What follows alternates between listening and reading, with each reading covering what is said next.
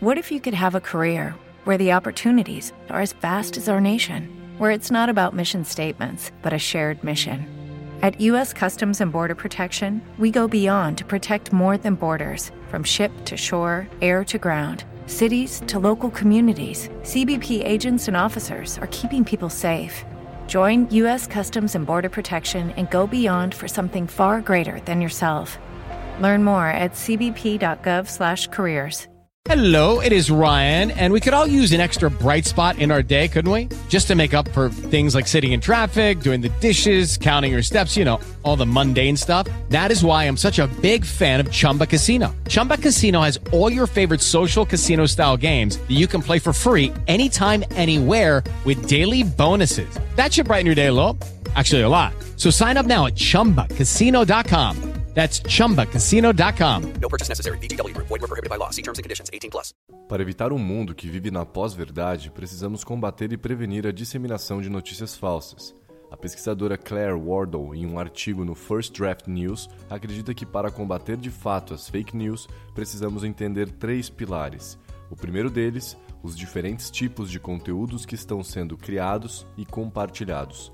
O segundo, as motivações de quem cria esse conteúdo. E, por fim, as maneiras com que esse conteúdo é disseminado. Nesse podcast passaremos por cada um desses pontos para que então compreendamos algumas dicas sobre como podemos combater as notícias falsas. No artigo escrito por Claire Wardle há uma lista de sete tipos de notícias falsas que podemos identificar e combater nas redes. A primeira delas é chamada de sátira ou paródia. Significa que não tem intenção de causar mal, mas tem sim um potencial de enganar.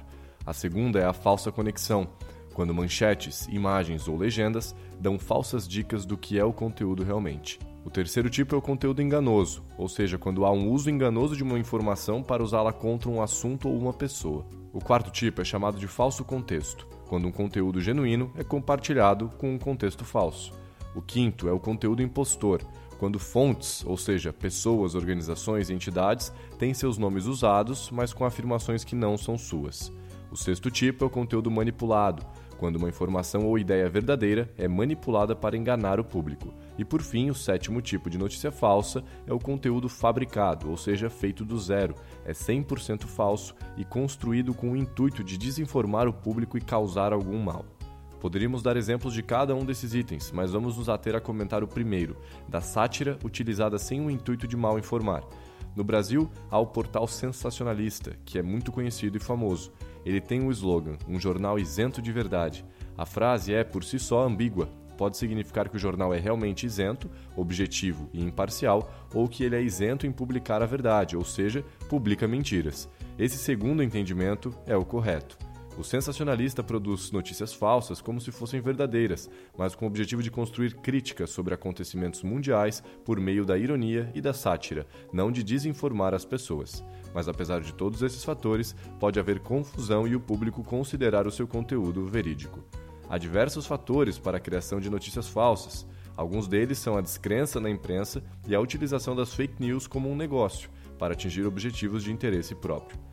Em estudos sobre os motivos pelos quais são feitas as fake news, chegou-se ao seguinte resultado: os motivos podem ser um jornalismo mal feito, paródias, provocações ou intenção de pregar peças, paixão, partidarismo, lucro, influência política e propaganda. Quanto ao lucro, por exemplo, os estudos se referem às notícias falsas terem se tornado um negócio.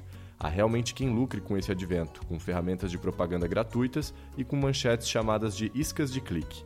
Foi o caso de um brasileiro que chegou a fazer 100 mil reais mensais de lucro com site de notícias falsas, segundo o um mapeamento da Folha de São Paulo. A respeito de uma veiculação desses conteúdos, podemos dizer que são disseminados principalmente pela internet, por meio de redes sociais, portais falsos de notícias e grupos de aplicativos de mensagens, amplificados até por jornalistas que passam informações truncadas às pessoas. Outras notícias falsas são disseminadas por grupos diversos, de política, de religião, de crenças variadas, que fazem comunidades, páginas de Facebook e sites para compartilhar suas crenças e desinformar as pessoas de acordo com sua fé. Existem também outras maneiras mais sofisticadas, em que há uso de robôs e mecanismos da internet próprios para disseminar conteúdos falsos. A Federação Internacional das Associações e Instituições Bibliotecárias publicou dicas para ajudar as pessoas a identificarem notícias falsas. Elas são primeiro, considere a fonte da informação, tentando entender sua missão e propósito olhando para outras publicações do site em questão. Segundo, leia além do título, pois os títulos chamam a atenção, mas não contam a história completa. Terceiro, cheque os autores, verifique se eles realmente existem e se são confiáveis. Quarto, procure fontes de apoio, ou seja, ache outras fontes que confirmem as notícias que você está lendo.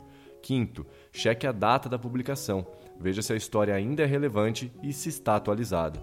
Sexto, questione se é uma piada, pois o texto pode ser sim uma sátira. Sétimo, revise seus preconceitos. Seus ideais podem estar afetando sim o seu julgamento. E por fim, consulte especialistas. Procure uma confirmação de pessoas independentes com conhecimento sobre o assunto.